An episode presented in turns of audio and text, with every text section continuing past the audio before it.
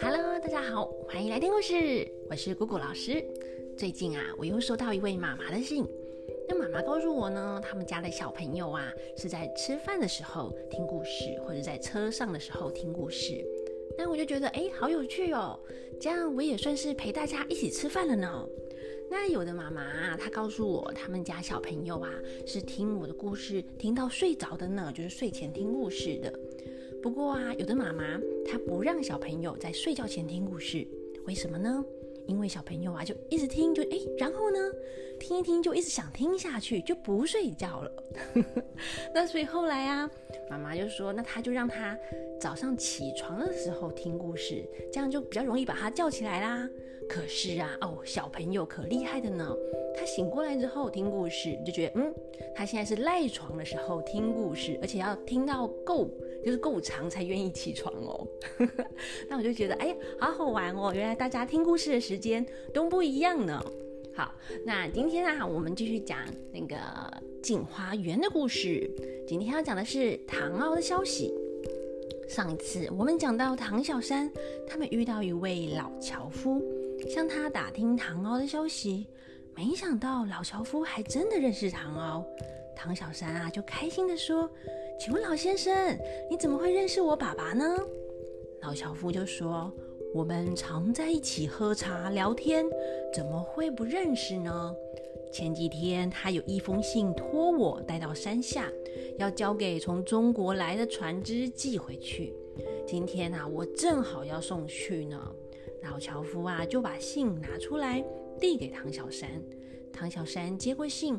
看到信封上面写着“给女儿归尘”，唐小山心想：“哎，好奇怪啊！这个字啊，虽然是爸爸的字，可是信封上的名字写的是归尘，可是我明明叫做小山呢。”只听到老樵夫说：“啊，你看了信，再到前面看看那个砌红亭的风景，就知道信里面的意思了。”说完，老樵夫就走了。唐小山把信拆开，跟着若花一起看了一遍后说：“爸爸信里说要等我去参加考试，考上才女后才要跟我见面。那为什么不现在就跟我一起回去，不是比较方便呢？而且信里面啊还要我改名叫做归尘，才可以去参加考试。哦，不知道爸爸是什么意思？哎，若花说。”我猜这应该是有原因的。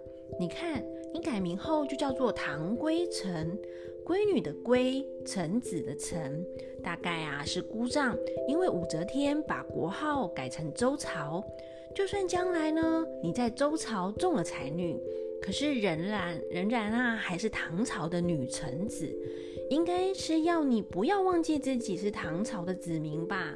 信里面还叮咛你要赶快回去参加考试。我看妹妹应该要听姑丈的话，不要再往前走了，赶快回去才好。唐小山说：“可是我们千里迢迢到这里，哪有不见一面的道理呀？再说爸爸竟然就在附近，那应该也不会找不到啊。我们先到前面再做打算吧。”他们两个就一起翻过这个山坡，过去后看到路旁有一个坟墓。唐小山说：“哎。”这里呀，美的跟仙境一样，怎么还会有坟墓呢？难道就是老樵夫说的那个荒废的坟墓吗？若花就讲：“妹妹，你看那个山壁上面刻着‘镜花种’三个大字，原来这个墓里面埋葬的是镜花，不知道是什么意思呢？可惜刚才来不及问问老樵夫。”他们讲就稍微休息了一下，又继续走。走没多久，看到一个牌楼，上面刻着“水月村”三个大字。穿过了牌楼，四处看看，都没有什么人。再往前，有一条长长的溪流挡住了他们的路。虽然溪流上没有桥梁，但还好啊，溪边有一棵好几个人都抱不起来的那个大松树。从这边的山坡歪歪斜斜的，一路长到对面的山坡，有一点像是被推倒一样，变成一座天然的松树桥梁。他们两个人就爬过这个松树，就渡过这个溪溪流过去。前面一片浓密的松树林，松树长得密密麻麻的。他们穿过松树林，在四处一看，哇，真是山明水秀，美景无穷啊！远远的看那个山峰上面，高大的树木随性的生长，枝干以最舒服的姿势迎着风，完成一道美丽的线条。受风化的石壁山洞，就像是精美的楼台建筑。大自然的美丽真的是无与伦比呀！他们呐正在欣赏风景的时候，忽然对面有云雾飘过来围绕着，而且还出现了彩色的光，哎，隐隐约约可以看见雾里有一座红色的凉亭，那个小红亭啊还伴随着闪闪金光，光彩夺目，就像是被打灯一样的耀眼。于是他们就过去看看。只看见那些高的都快碰到天空的大树，围绕着这个小红亭生长。亭子的旁边还开着无数朵不知名的美丽彩色小花。亭子上挂着一个匾额，上面写着“气红亭”三个大字。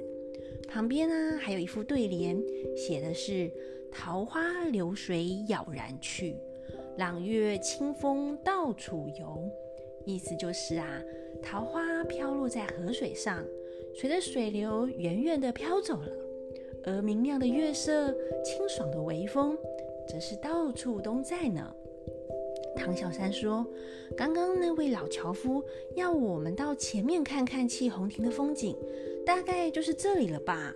不知道里面可以看到什么样的风景啊？我们进去看看吧。”若花就说：“哎，原来妹妹认识蝌蚪文字啊，真难得。”嗯，好奇怪哦，若花为什么这么说呢？让我们听下去。他们正要往前走的时候呢，突然听到“轰”一声，出现了万道红色的光芒，红光里面冒出一位魁星哦，就是掌管考生考运的神仙哦。这位神仙啊，左手拿着毛笔，右手拿着一个圆形装东西的工具。长得花容月貌，美丽的不得了，踩着彩色的云朵，围绕着红光飞起来，在空中往天上的宫殿飞去了。若花就讲：“我跟妹妹平日最喜啊，就最喜欢也最敬仰这个魁星了。哪知道在这里遇见的魁星是女生的样子呢？原来啊，魁星这个神仙有两个形象。”就是有男生的样子，也有女生的样子呢。